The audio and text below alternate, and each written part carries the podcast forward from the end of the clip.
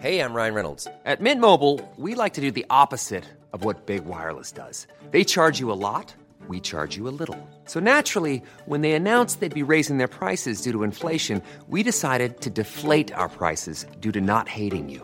That's right. We're cutting the price of Mint Unlimited from $30 a month to just $15 a month. Give it a try at mintmobile.com slash switch. $45 upfront for three months plus taxes and fees. Promo rate for new customers for limited time. Unlimited more than 40 gigabytes per month. Slows. Full terms at mintmobile.com.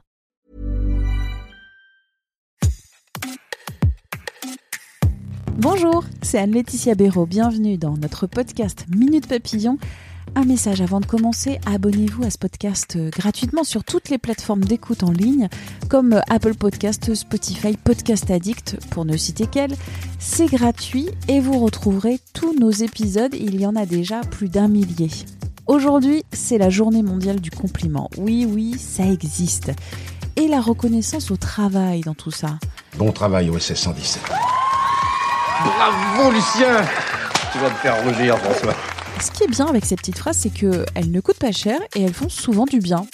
Quelles sont les perceptions de la reconnaissance au travail aujourd'hui Pour y répondre, un sondage Reconnaissance au travail, quelle place et quelle importance réalisé en ligne pour le média My Happy Job by Moodwork auprès de 1146 salariés en janvier 2022 pour détailler les résultats, comprendre les dessous de ces perceptions de la reconnaissance, deux invités pour cet épisode, Fabienne Broucaré, journaliste, autrice, fondatrice de My Happy Job, un média dédié à la qualité au travail, et Clément Poirier, docteur en psychologie, responsable du centre de recherche de Moodwork, une application web et mobile d'accompagnement des salariés sur la santé mentale.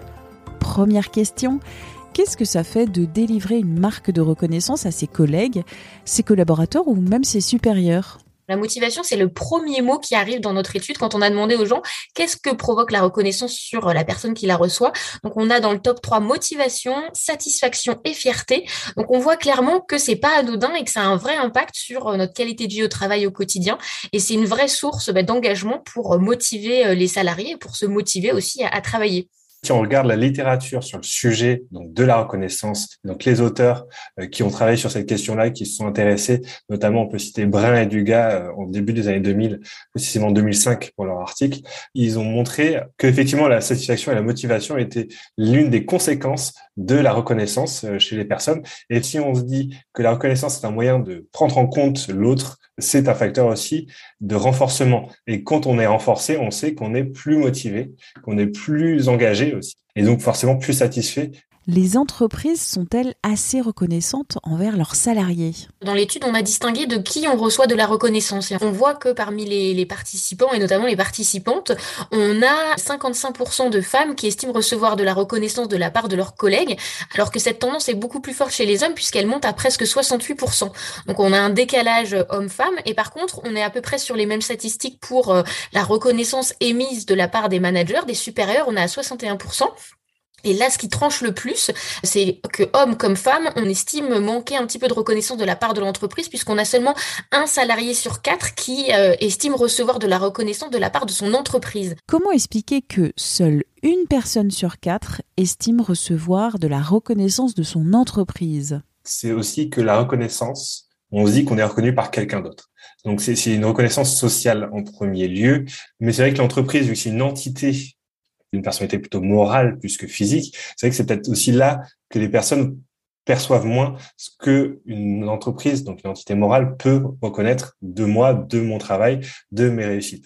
Même si on peut se poser la question de est-ce qu'il n'y a pas quand même dans l'organisation du travail un manque de prise en compte de sa reconnaissance à tous les niveaux en disant justement, en déléguant euh, cette reconnaissance, en disant, bah, vu que c'est quelque chose d'humain, ça va être les, managers de proximité ou les collègues qui vont reconnaître et c'est pas le problème de l'organisation de l'entreprise. Et là, il y aurait potentiellement des choses à faire, euh, notamment dans l'organisation du travail, dans la prise en compte grâce à des primes potentiellement par un aménagement du temps de travail. Entre les marques de reconnaissance que l'on donne et celle que l'on reçoit, y a-t-il un décalage? Ce qui est intéressant, c'est qu'en effet, les répondants ont beaucoup plus l'impression de donner de la reconnaissance que de recevoir.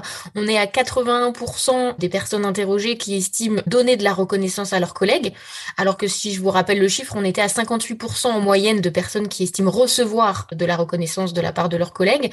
Et ce qui est intéressant, c'est que les managers ont vraiment, eux, l'impression d'apporter de la reconnaissance, puisque ils sont 90% à estimer apporter de la reconnaissance euh, contre 75% pour les personnes qui ne sont pas managers. C'est assez intéressant de voir qu'il y a ce décalage. Et par contre aussi, ce que je trouve intéressant, c'est qu'on a souvent l'image que la reconnaissance, ça va du manager vers le manager. Or, on a quand même 69% euh, des personnes qui estiment donner de la reconnaissance à leurs supérieurs.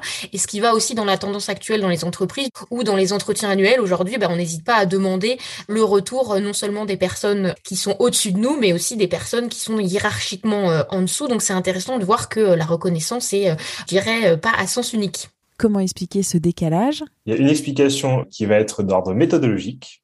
Est-ce qu'il n'y a pas un biais d'autocomplaisance? C'est-à-dire que je vais être plus indulgent avec moi-même qu'avec les autres. Et de l'autre côté, on peut se dire effectivement que la reconnaissance aussi peut être aussi orientée. C'est-à-dire que quand je dis euh, mes collègues me reconnaissent, peut-être que c'est pas tous mes collègues qui me reconnaissent, donc du coup ça peut réduire cette perception de la reconnaissance issue aux autres, alors que moi, je peux très bien toujours reconnaître mes collègues. Ou alors, tout simplement dans un groupe, on reconnaît tous en fait le même collègue. Il y a un effet de, on se reconnaît pas les uns les autres, et ça peut créer ce décalage quelle forme de reconnaissance les sondés disent recevoir? On a la reconnaissance existentielle, donc on reconnaît euh, la personne.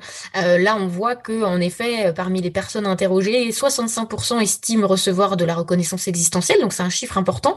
Par contre, pour les deux autres formes de reconnaissance, la reconnaissance est moindre. On a 37% des personnes qui euh, déclarent recevoir de la reconnaissance procédurale, donc là, on est plutôt sur la pratique du travail au quotidien, et on a seulement 33% qui disent recevoir de la reconnaissance vis-à-vis -vis de leurs résultats donc là, on est plutôt euh, centré sur euh, les objectifs, la réussite, ce qui euh, pour moi est paradoxal parce qu'on a plutôt l'habitude en France sur à l'école, dans notre culture, on va dire en matière d'éducation, de féliciter les résultats, la bonne note. Et là, on voit que à l'inverse, en entreprise, on a l'impression que cette forme de reconnaissance est vraiment moindre par rapport aux autres c'est vrai que l'existentiel euh, qui est si fort, c'est intéressant. Ça montre bien que dans un milieu de travail, l'humain est important, le social est important, et donc on reconnaît l'autre, on prend en compte l'autre euh, pour ce qu'il est en tant que personne, et ça contribue à notre identité. Donc forcément, c'est cette reconnaissance-là, hein, c'est l'existentiel, c'est celle de tous les jours finalement, euh, qui va être la plus perçue d'après nos résultats. En conclusion, n'oublions pas de reconnaître nos collègues, nos supérieurs, les personnes hiérarchiquement en dessous.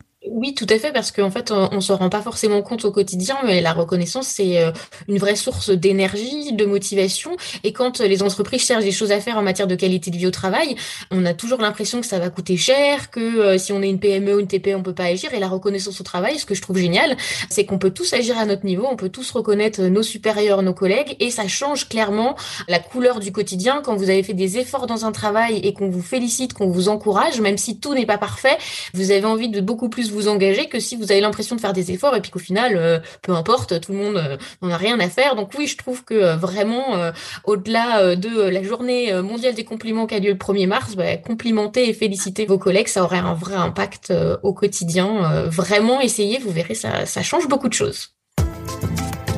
Merci à Fabienne Broucaré et Clément Poirier pour cet échange. Minute Papillon avec son point d'exclamation, sa petite vignette bleu ciel. C'est un podcast original de 20 minutes que vous retrouvez sur toutes les plateformes d'écoute en ligne. N'hésitez pas à vous abonner pour nous évaluer, nous contacter. Vous pouvez laisser des commentaires sur Apple Podcast et nous écrire à audio-20minutes.fr. On se retrouve très vite. D'ici là, portez-vous bien.